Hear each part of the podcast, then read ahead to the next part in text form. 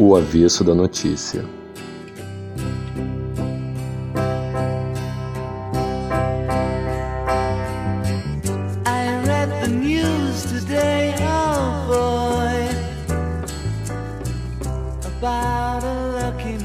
É isso aí, galera. Estamos começando mais um episódio do nosso podcast semanal, O Avesso da Notícia. E aí, Felipe, como é que você tá? Tudo beleza? Fala, Bruno. Fala, amigos. Tudo bem? Tudo em paz por aqui. Vamos para mais um, uma edição do nosso podcast.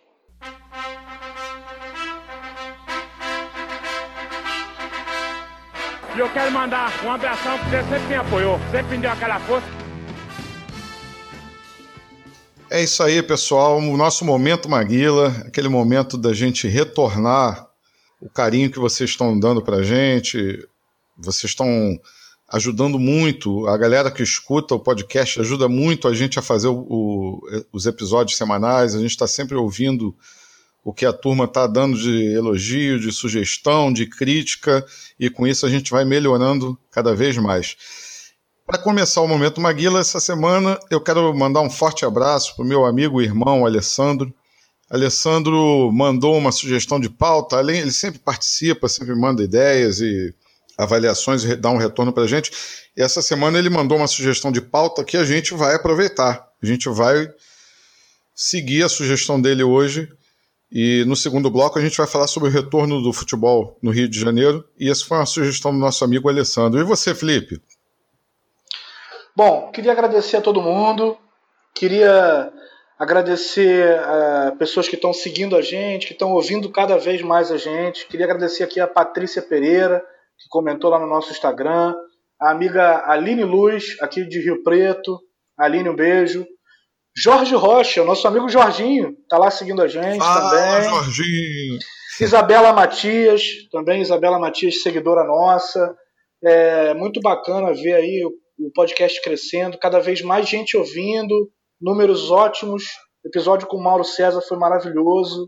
E queria também aqui, com muita alegria, que a gente anuncia uma parceria muito bacana para nós, uma parceria com a loja Veste Esquerda. Uma honra para a gente aí ter eles como parceiros do podcast nesse momento. Uma loja muito bacana, com produtos maravilhosos. Lá no Instagram, Veste Esquerda, no Facebook, vesteesquerda.com.br. E o ouvinte do Avesso da Notícia tem um cupom de desconto Avesso10 lá no site de compras da loja. Então você preenche o cupom Avesso10 e você tem 10% de desconto na compra da, dos itens do site. Então queria agradecer ao pessoal do Veste Esquerda por esse apoio, por essa parceria. Muito bacana a gente caminhar junto com, com os camaradas de uma, de uma loja que faz produtos tão bacanas. Então é isso, tem um parceiro novo aí pra gente. Felipe, hoje eu dei uma olhada lá no site, no, no, Instagram e no site, né? Eu fiquei com vontade de comprar umas 10 camisas, bicho, sem sacanagem. É tanta é, coisa maneira que tem lá. É muito bacana, é muito bacana. Vai lá no Instagram, segue eles. Veste esquerda com dois E's mesmo. Veste esquerda.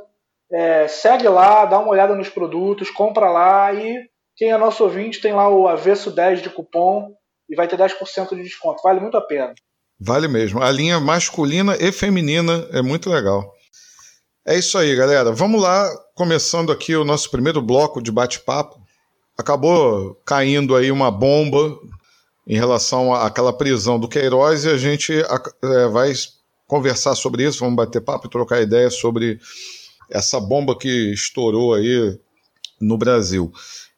A gente, a gente observando o andamento dessa situação toda, que já, já se desenrola há, há algum tempo, é, cada vez mais fica complicado da família Bolsonaro, e quando a gente fala família Bolsonaro, é porque realmente é um clã político, partindo do pai e prosseguindo com os filhos. É, é impossível desatrelar o presidente Jair Bolsonaro dos seus filhos, até porque os seus filhos iniciam na política e fazem carreira na política através do pai.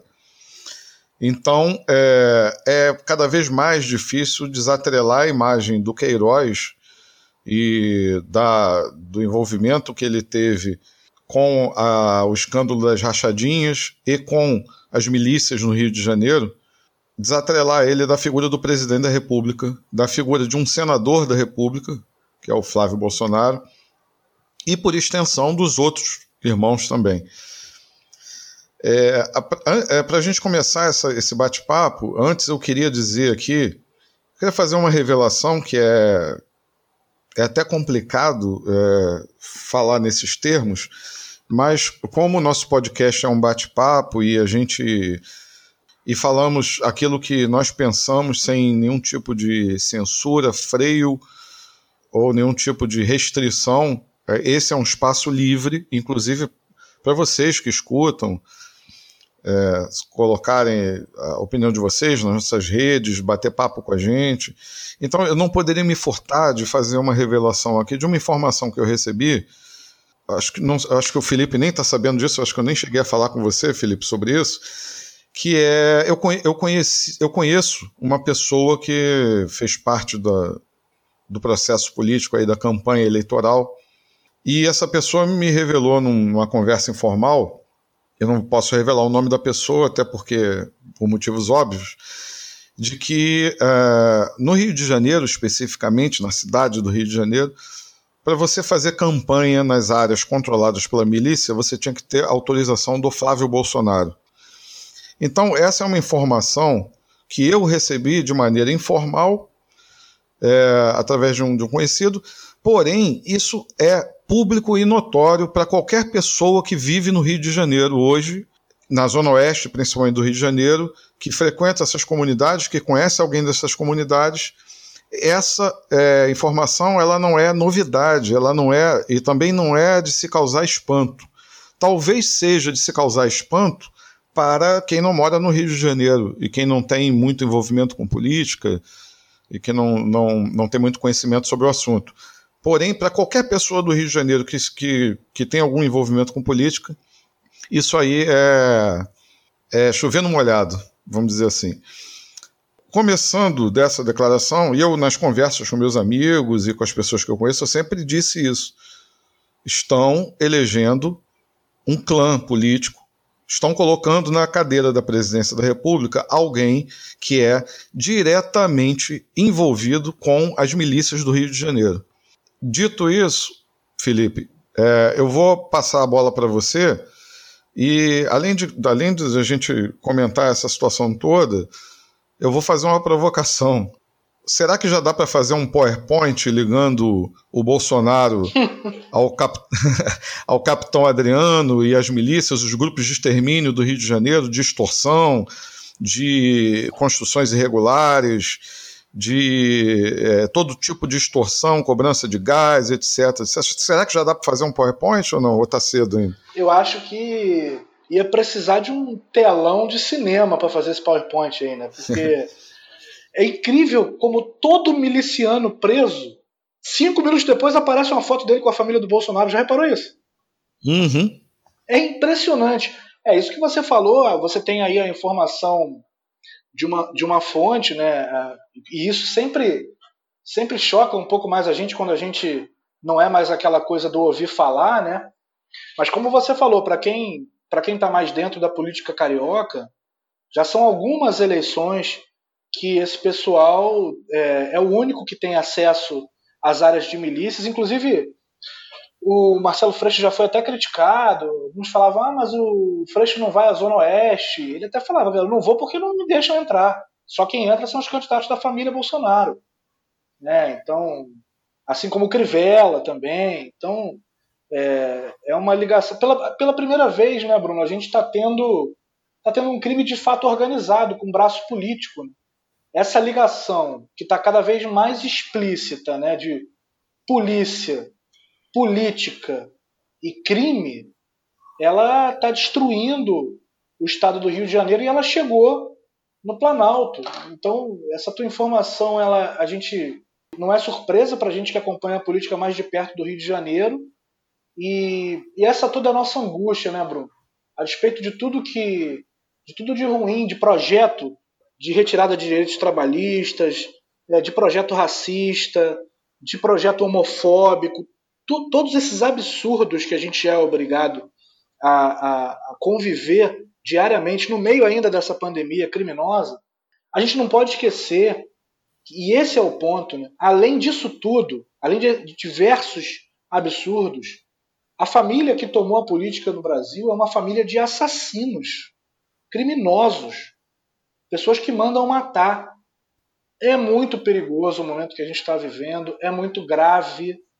E, e, a angústia que dá é apenas para que isso passe, para que a gente volte a ter minimamente um ambiente de democracia, é, mesmo que claudicante, funcionando. Porque o que nós temos hoje na, o que tomou o Senado, a presidência da República e todos esses, esses grupos e esses grupos paramilitares e esse grupo dos 300 armados em Brasília, que não tem nem, não tem nem 40 pessoas, mas é, é, não podemos esquecer isso, é um braço do crime com cargos políticos de alta responsabilidade, de executivo, muito complicado.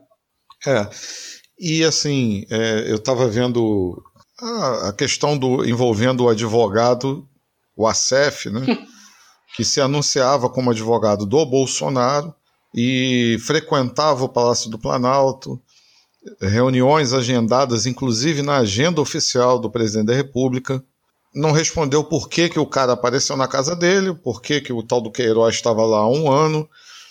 Gerou até uma, um momento engraçado que a, aquela, a repórter da Globo André perguntou para ele André Sadi, como é que apareceu então? Ele voou, ele pulou o muro e tal, ele está um ano na sua casa e você não sabe. E aí eu fiz uma pergunta para um, um, amigo meu, e eu perguntei assim: você já, você já pensou se fosse o Lula na, na, mesma, na mesmíssima situação do Bolsonaro? E por que, por que, que eu estou falando isso, na realidade?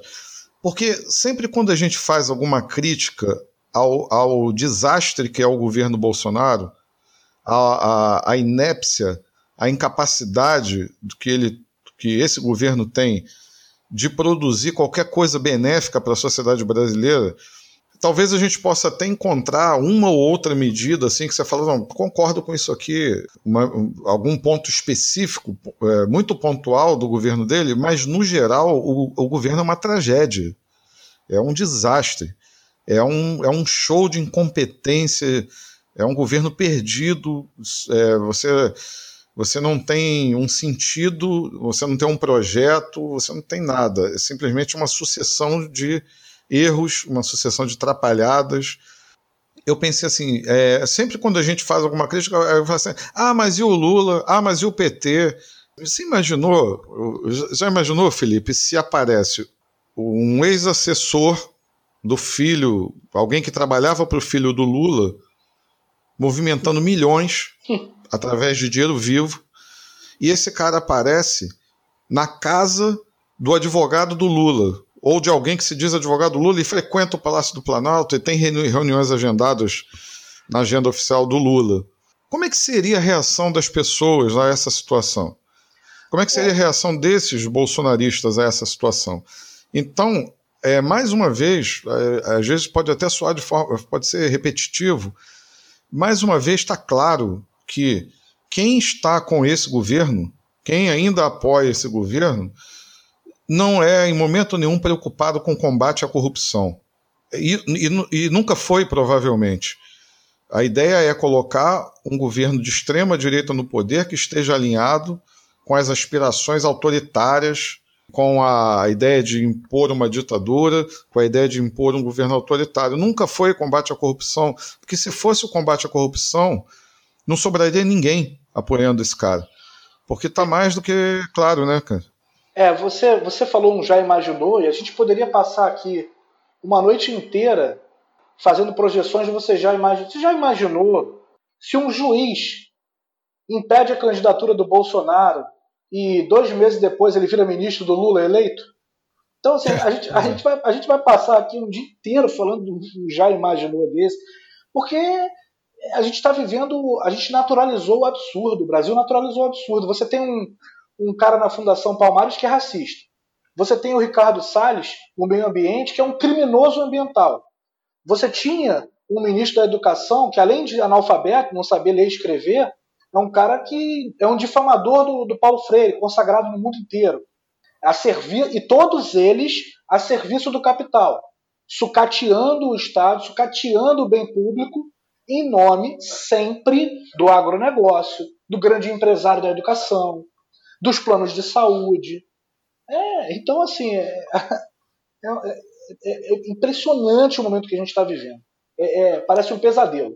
Às vezes eu durmo, ou às vezes eu estou aqui lendo, estudando, trabalhando, e quando eu paro, eu penso nessa gente que tomou. aquela reunião ministerial, sabe? É, o que é isso? Né? E, e como a gente falou aqui, além disso tudo, além do fisiologismo político, além de um centrão que eu ainda não encontrei quem é de centro ali. Roberto Jefferson é centro? Onde, né? Sim. O centrão também, que apelido é esse, né? Mas assim, além disso tudo, como você falou, a gente tem aqueles caras do baixo clero da política do Rio de Janeiro, ligados a criminosos, a assassinos, a capangas, a matadores. É, é inacreditável num país do tamanho do Brasil. É, o que a gente está falando, só para deixar bem claro, é que o presidente da República, hoje do Brasil, que trouxe consigo os seus filhos, que um é senador e os outros dois são deputados. Um é deputado federal e o outro é deputado estadual. Eles são ligados a grupos de extermínio do Rio de Janeiro. De, de cima para baixo, né? de maior gravidade para menor gravidade. Grupos de extermínio, de extorsão, contravenção e assim vai. Quando a gente fala, quando a gente falava de corrupção no Brasil, e que a corrupção, veja bem, sem nenhuma complacência aqui, inclusive nas minhas aulas, é, eu tenho, quando eu vou falar do a gente trata do tema violência, né? Quando eu trato do tema violência pública, eu faço questão de colocar o crime da corrup de corrupção como uma violência que provoca indiretamente a morte. Então, assim, o cara que desvia dinheiro do hospital, ele está provocando indiretamente a morte do paciente que fica sem assistência. O cara que desvia dinheiro de uma obra numa estrada e aquela obra ali é um material inferior e, causa, e cria um buraco, uma cratera no meio da estrada, ele causa um acidente de trânsito onde as pessoas morrem. O cara que, que desvia dinheiro de, de merenda escolar, ele gera uma desigualdade social que amanhã vai empurrar um garoto desse para um, a criminalidade. Então, sem querer colocar em momento nenhum crime de corrupção, de desvio de dinheiro, como algo é, menos importante. Porém, a gente está falando aqui tanto de desvio de dinheiro, que é o caso da rachadinha, de, de, ligação direta com grupos de extermínio. Como você falou, gente que manda matar. E aí, vamos lá, né? Se a gente quiser criar um outro PowerPoint, a gente não vai ter muita dificuldade de ligar a morte da Marielle a essas pessoas. Exato, exato. Né? Pô, que, Aqui é um mistério, né? O mistério da morte da Marielle, que a polícia não consegue desvendar de jeito nenhum, só prendeu os executores, mas não, não consegue desvendar esse grande mistério da humanidade que foi quem matou Marielle. É difícil, é, porque aí vem, a gente vai retornar, como eu sempre falo, né, os nossos episódios, eles têm um fio condutor. Eu até recomendo quem começou a ouvir agora, semana passada com o Mauro, ou quem está começando a ouvir agora essa semana, é, dá uma olhada lá nos episódios anteriores, que, que existe um fio condutor aqui na, nos nossos temas, né? E a gente volta lá atrás na questão da corrupção, na questão da renovação das esquerdas, isso tudo a gente já é, abordou nos nossos episódios anteriores, né? Mas a, a, a corrupção mesmo que não seja um crime de menor importância, mas você não, não dá um tiro na cabeça de alguém diretamente. Então, assim, exato, assim, existe, existe, existe uma diferença aí, né? A gente tem que estabelecer essa diferença. Claro. Então, até a própria lei ela tipifica de forma diferente os crimes, né? claro. né? Você, até porque você, você pegar... tem, você tem diversos tipos de corrupção. O policial que está é, tentando suborno numa blitz em alguém que está com algum documento atrasado há um dia, ele está tá caindo na corrupção. Sim. Então, assim, é, o espectro da corrupção é enorme. E, to, e, todos condenáveis, né? Deixar bem claro, todos condenáveis. Claro, é, é exatamente o ponto que eu estou fazendo questão de colocar. Porém, existe, existe uma, uma gravidade na situação política atual do Brasil, como você bem colocou, que é a ligação, é uma ligação direta. E aí, assim, é, se o Lula foi condenado por ter recebido um triplex de propina de uma construtora através de uma ligação, uma suposta ligação dele com a, a, o imóvel, porque ele não é proprietário do imóvel, o imóvel não está no nome dele. Tanto é que foi, gerou uma situação engraçada na época, porque o, o, o MTST falou que ia invadir o triplex. E aí ele falou assim: não, é o Lula que vai ter que pedir a, a, a, reintegração de posse, porque segundo a justiça brasileira, ele que é o proprietário. Uhum. Né? E o Lula na época estava preso. Não, e eles invadiram. O MTST invadiu o triplex. E os pois caras é. disseram que teve não sei quantos mil investidos em reforma e tal, e o, e o apartamento estava caindo aos pedaços. Os caras fotografaram o apartamento caindo aos pedaços. Surreal. Pois é. Através de uma delação premiada, onde o criminoso está preso, ele consegue um benefício da pena acusando alguém.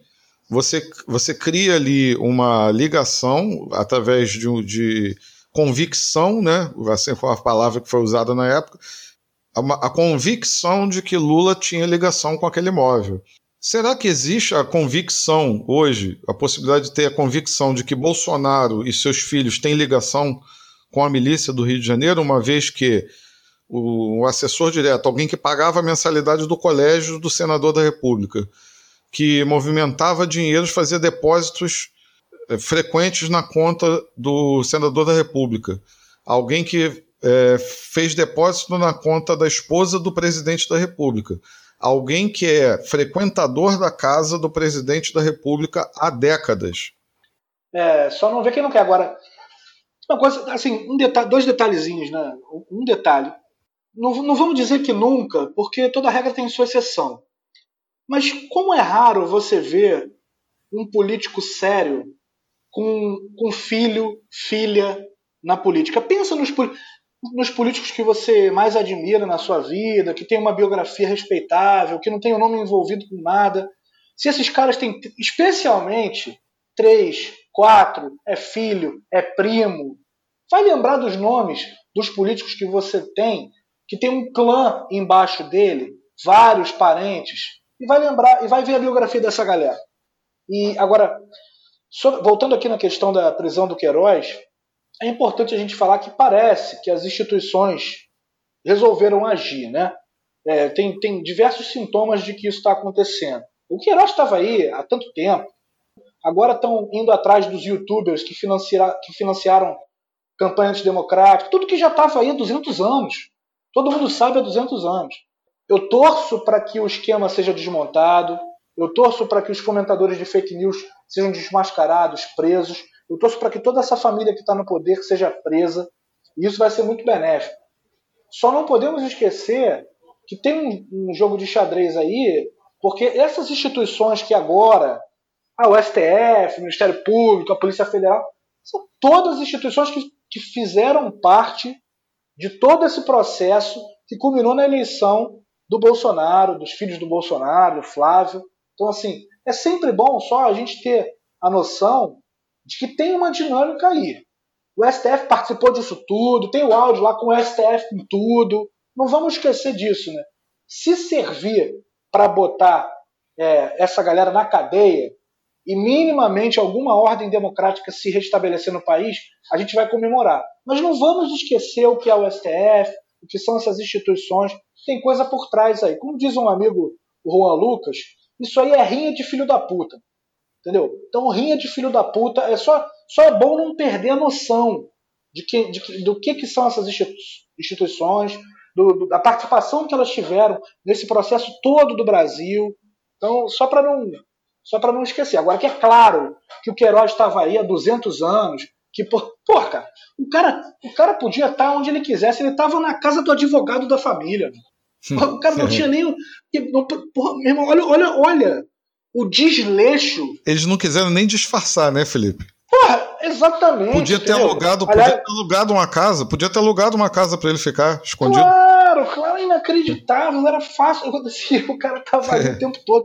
Agora, eu até vi uma postagem engraçada, até compartilhei, né? Uma, como se fosse uma capa de um livro. Sérgio Moro, anos investigando o sítio errado. É. errou, errou o endereço, acertou a cidade, mas errou o endereço. É. Pô, é impressionante. Esse é. país é uma piada pronta. Agora, Felipe, só para completar aqui, para a gente passar para o segundo bloco, a sua, a sua lembrança foi perfeita, a sua colocação está perfeita em relação às instituições. Eu só quero fazer um adendo. Não vamos nos esquecer também, e o nosso podcast não se chama Avesso da Notícia por acaso, dos jornalistas que passaram pano para isso o tempo inteiro, que amaciaram o Bolsonaro, amaciaram, amaciaram o absurdo tornaram o bizarro, o absurdo palatável para boa parte da população brasileira, e eles estão nos mesmos veículos que hoje estão batendo, dando porrada no Bolsonaro dia sim e dia também.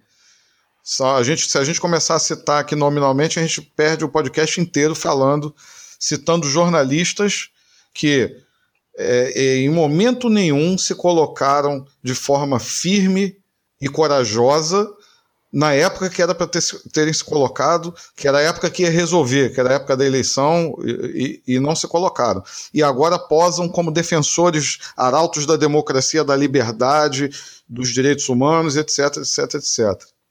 Pô, perfeito, Bruno. Não poderia faltar isso. Tanto a mídia como capital, né?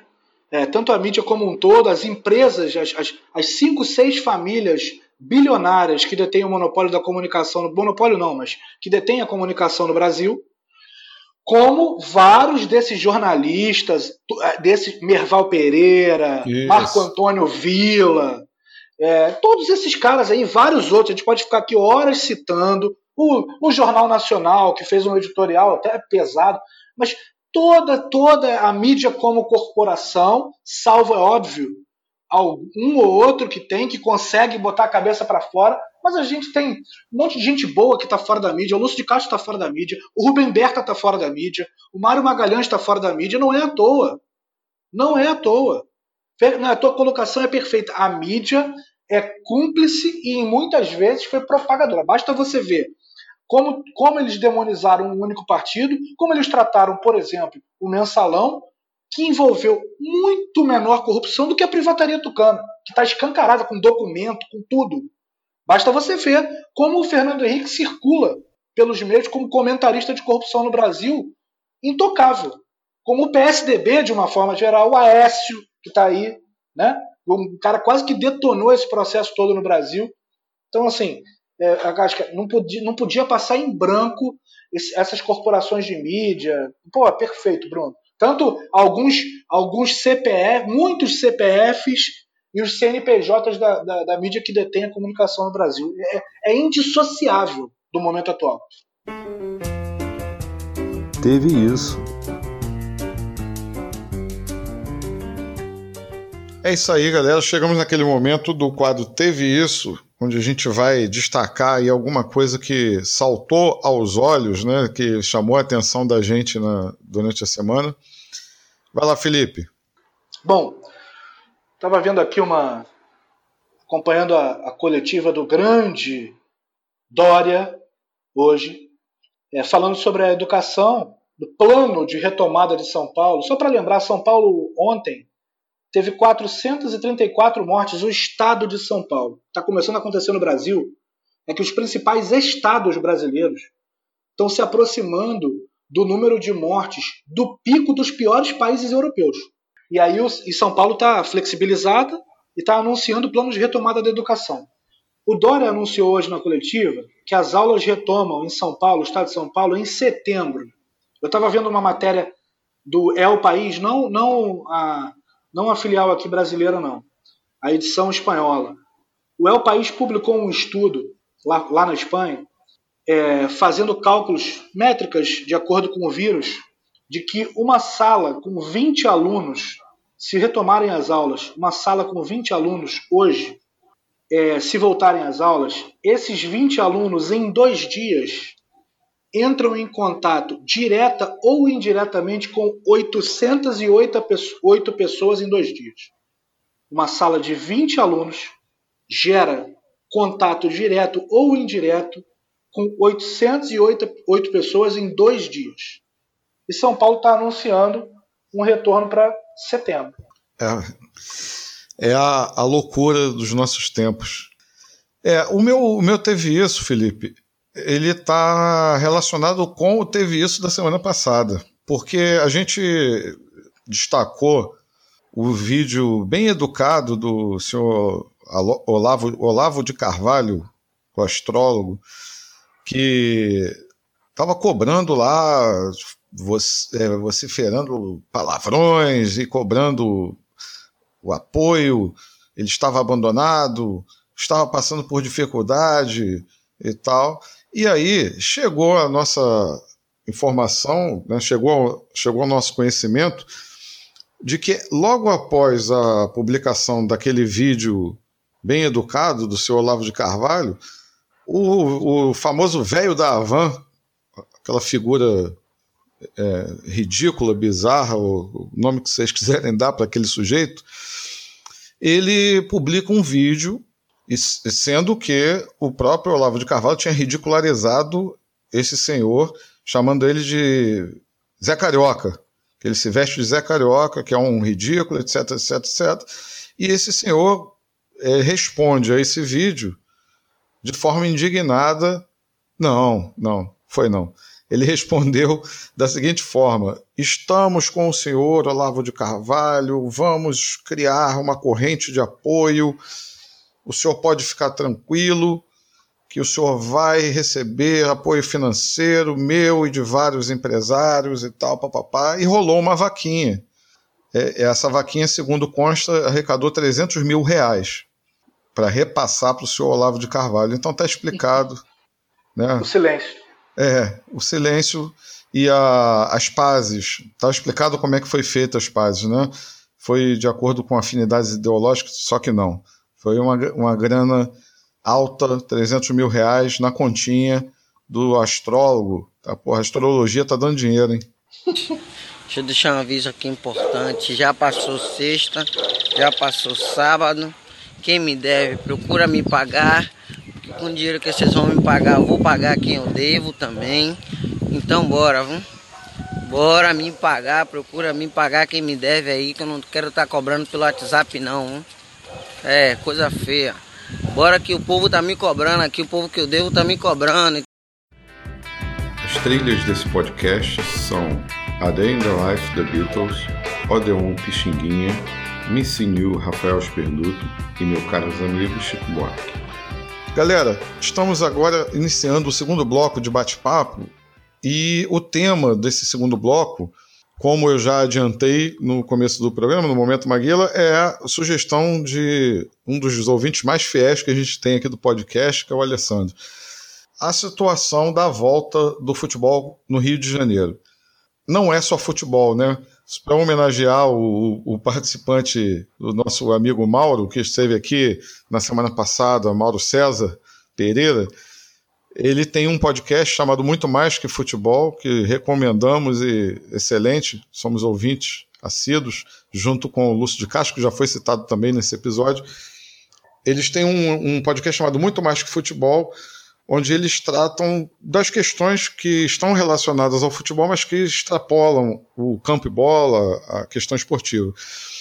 E a volta do futebol no Rio de Janeiro, ela está exatamente enquadrada nessa situação nós temos números, Felipe destacou agora no Teve Isso, recordes de mortes, recordes de números de contágios e um desespero aparentemente inexplicável para retornar ao futebol, como se o futebol fosse um, uma necessidade, como se fosse uma prioridade da sociedade brasileira nesse momento.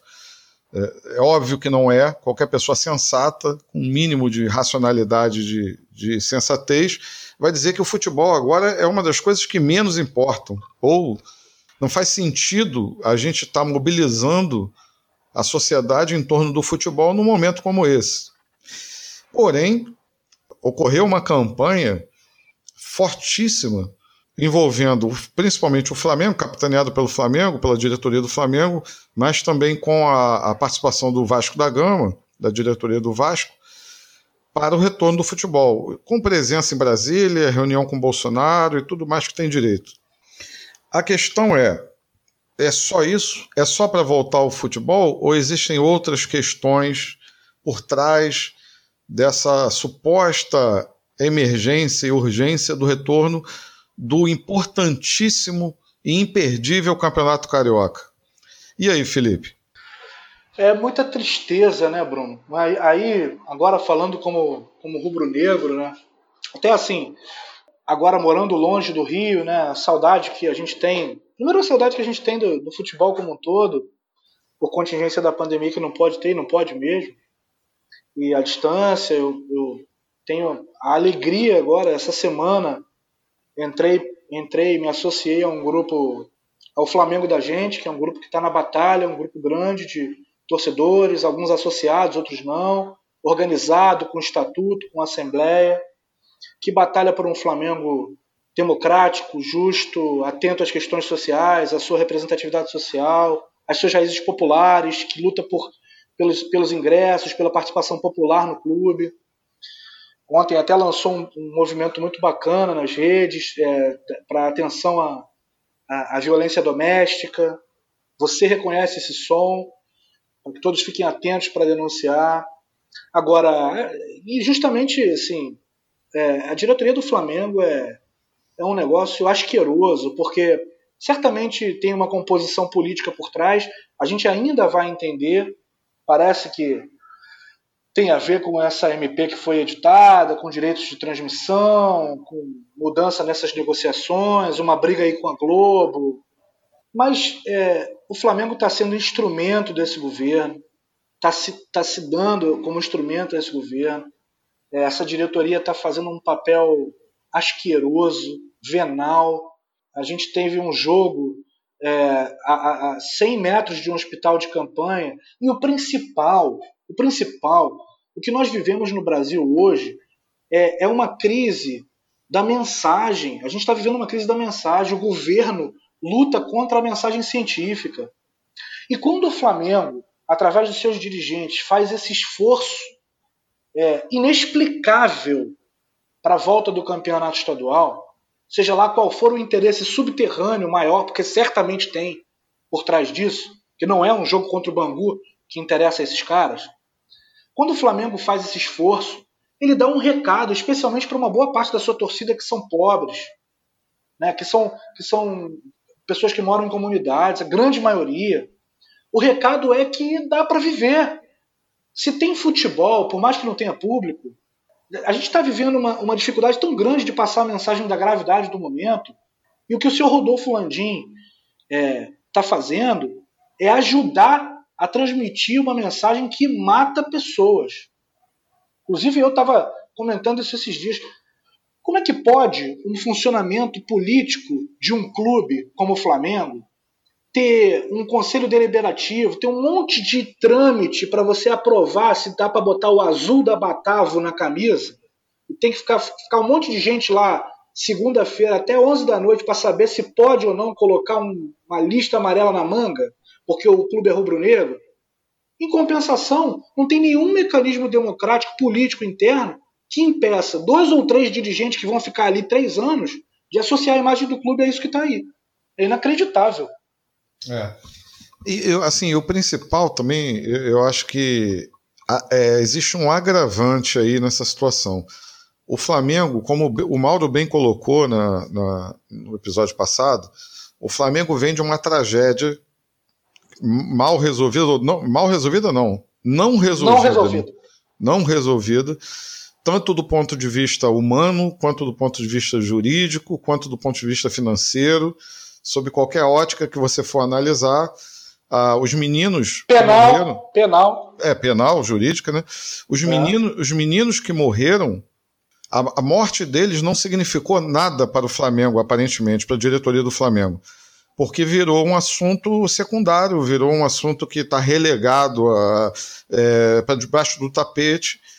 E essa, essa situação ela já tinha criado uma, uma mancha é, uma, uma mácula na, na instituição, na história do clube, é, recente. É, isso vem, vem né, num processo de desgaste da imagem do clube, não satisfeitos, né, na esteira da tragédia do Ninho, se segue a adesão a esse governo, essa tragédia que é o governo Bolsonaro. Então, assim, o que se, o que, o que se coloca até para, para discussão, eu acho até, Felipe, no meio do, dos próprios torcedores, é o seguinte: é, é, qual é o limite desse pessoal? Qual é o limite dessa diretoria? Eles estão querendo transformar o Flamengo numa, numa empresa tipo a Nestlé, que distribuía leite em pó na África e secava, uhum. secava o, o, seio, secava o, o, leite das mães e depois cobrava o leite em pó depois que secava os seios da, da, das mães que, que passaram a dar o leite em pó. Eu nunca, eu nunca vou esquecer disso, só para não ficar uma coisa muito no ar. Eu fiz uma disciplina na universidade chamada Sociologia da Fome, que estudava a, o fenômeno da fome como um fenômeno social. É, não é um fenômeno natural, é um fenômeno social. É, o planeta ele é ele produz, eh, nós temos plena capacidade de produzir alimento para todo mundo. Se o alimento não chega, é porque a gente tem uma questão de desigualdade social aí que impede que as pessoas do mundo inteiro tenham comida na mesa. E aí, teve um exemplo que o professor deu, na época o professor Dário deu, que eu nunca mais vou esquecer disso. A Nestlé, ela, ela tem um leite que ele é vendido como um substituto do leite materno para as mães que não têm condição de amamentar ou que não produzem o leite. E esse, esse leite, eles fizeram uma campanha na África, eu não lembro agora exatamente qual local da África, um local bem pobre, onde é, eles lançaram é, a, aquela, aquela marca daquele aquele leite, aquele produto, distribuíram de graça durante alguns meses o processo gerou o quê? Na realidade, a propaganda do produto dizia que o leite tinha, inclusive, era mais enriquecido, era um nutriente melhor ainda do que o leite materno. E aí, a partir do uso desse, indiscriminado desse leite, isso causou, é, como a, a, a, a, mama não era estimulada pelo bebê, é, cessava a produção de leite, diminuía a produção de leite. E aí, a partir de um determinado momento, a Nestlé começou a vender, a cobrar. E aí eu, eu, lembro muito bem na época o professor disse o seguinte: olha só, é, é a mesma tática que um traficante faz para viciar alguém, né? É aquela, aquela história que a gente escuta, né? É, não sei também até que ponto isso é real, que o cara dá a primeira dose o, o, de graça, pô, meu irmão, experimenta isso aqui, que isso aqui é muito bom. E aí, a partir do momento que o cara quer a segunda, a terceira dose, não, agora você tem que pagar. Né? Quando a gente está falando do, de um clube como o Flamengo, como você bem falou, que é um clube, é, é o clube mais popular do Brasil, é, você tem aí uma história, você tem uma, uma. Não é simplesmente uma empresa, né? não é simplesmente não. uma marca que você, é, você criou com ideia de ganhar dinheiro, de ser uma máquina de produzir dinheiro. Isso, isso faz parte. Esse da, é o ponto. É, faz parte da subjetividade das pessoas, faz parte da identidade coletiva. Afeto. Ele, o afeto. Eles tratam, eles tratam a, a, o, Flamengo, essa diretoria trata o Flamengo como a Nestlé. Né? Uhum. Que assim, não importa se eu vou ficar com a imagem de um crápula, de uma instituição que promove a morte porque é, é o que a gente está falando aqui. A gente está falando de uma questão de vida e morte, né? que é o combate Agora, à pandemia. O que, o, que, o que liga tudo isso, né, Bruno? O que está no cerne disso tudo, até é, é, é o grande capital. Você, você, deu o exemplo da Nestlé. É, a gente, o que, que a gente vai falar? O que é um plano de saúde? Né? É, claro. Na hora, na hora que você vai assinar, se você tem se você tem um estado mais grave de saúde, você paga um preço impossível de pagar. Na hora que você já é um, um, associado, se você tem uma internação, os caras fazem de tudo para dificultar, para cobrar uma coisa a mais aqui, uma coisa a mais ali. A gente está vivendo agora no Rio de Janeiro um debate sobre privatização da água, no momento da pandemia, é. né, no momento em que fale lavem as mãos. Então, e esses, e esses dirigentes do Flamengo são grandes empresários que fazem parte disso tudo. Como a gente vai lembrar aí, o Dória, que era um empresário milionário, fez parte da eleição desse governo, como o Roberto Justus ah, no início da pandemia, disse que não podia parar nada porque seriam 7 mil mortes, já são mais de 50. Então, assim, qual é a lógica que está por trás disso tudo? É o capital. É a lógica de exploração do capital. Então, assim, é, é, é essa, em especial, essa diretoria do Flamengo é formada, o Rodolfo Landim é um empresário milionário, foi do ramo do petróleo, Então, assim, é, o que está por trás disso tudo é gente que ama o dinheiro e não está nem aí para ser humano. É o que é o que está por trás, do, é o que liga toda a história. E é o que liga o episódio 1 do Avesso da Notícia ao episódio 10. A gente, a gente no episódio 1, para quem não ouviu, a gente estava falando sobre um momento da pandemia anterior, né? Não estava tão alarmante assim. Já estava alarmante, mas não tinha explodido como está hoje. E no episódio 1 a gente discutia exatamente a questão da vida e do capital qual deve ser a prioridade da nossa sociedade, as vidas ou a economia, as vidas ou o dinheiro. Dica cultural.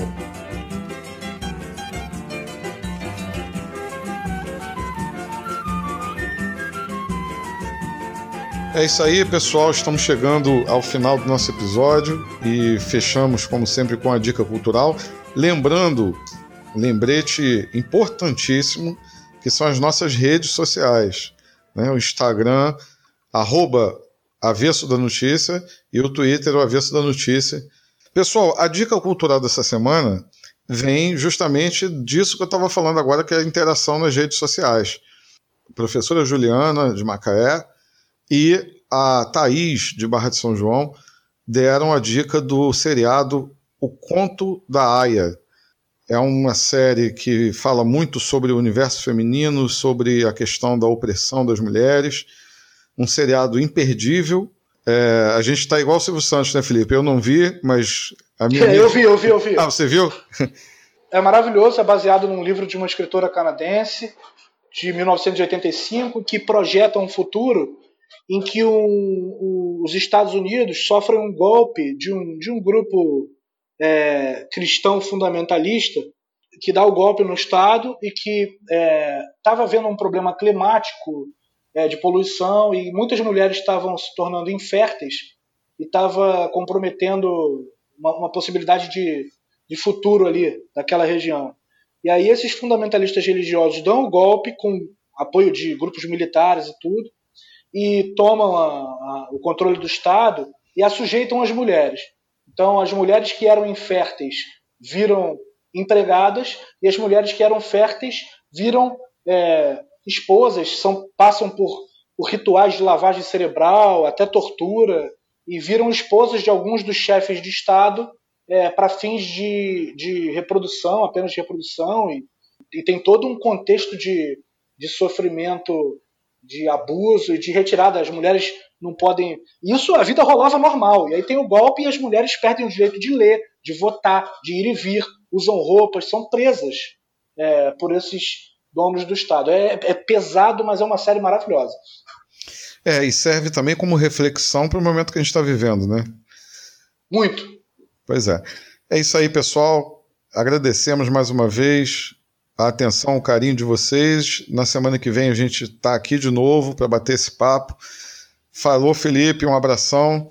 Um abraço, Bruno. Até lá, veste esquerda, galera. Entra lá, cupom avesso 10, 10% de desconto. Um abraço a todo mundo. E agora como é que eu fico nas tardes de domingo? Sem zigo no Maracanã. Agora como é que eu me vingo de toda a derrota da vida? Se a cada gol do Flamengo eu me senti um vencedor. E agora como é que eu fico nas tardes de domingo? Zico no Maracanã. Agora como é que eu me vingo de toda, de toda derrota da vida? Se a cada gol do Flamengo eu me senti um vencedor. Como é que fica os meninos, essa nova geração? Arquibaldo, Geraldinos. Como é que fica o povão? Será que tem outro em Quintino? Será que tem outro menino? Vai renascer a paixão ou não? Falou mais alto o destino e o galinho vai cantar. Laiaraia, vai cantar no outro terreiro, no coração brasileiro, uma esperança. Quem sabe o fim dessa história não seja o V da vitória, o V da volta, volta, volta, galinho. E aqui tem mais carinho e dengo. Vai e volta em paz que o Flamengo já sabe como esperar você voltar, volta galinho, que aqui tem mais carinho e dengo. Vai e volta em paz que o Flamengo já sabe como esperar você voltar.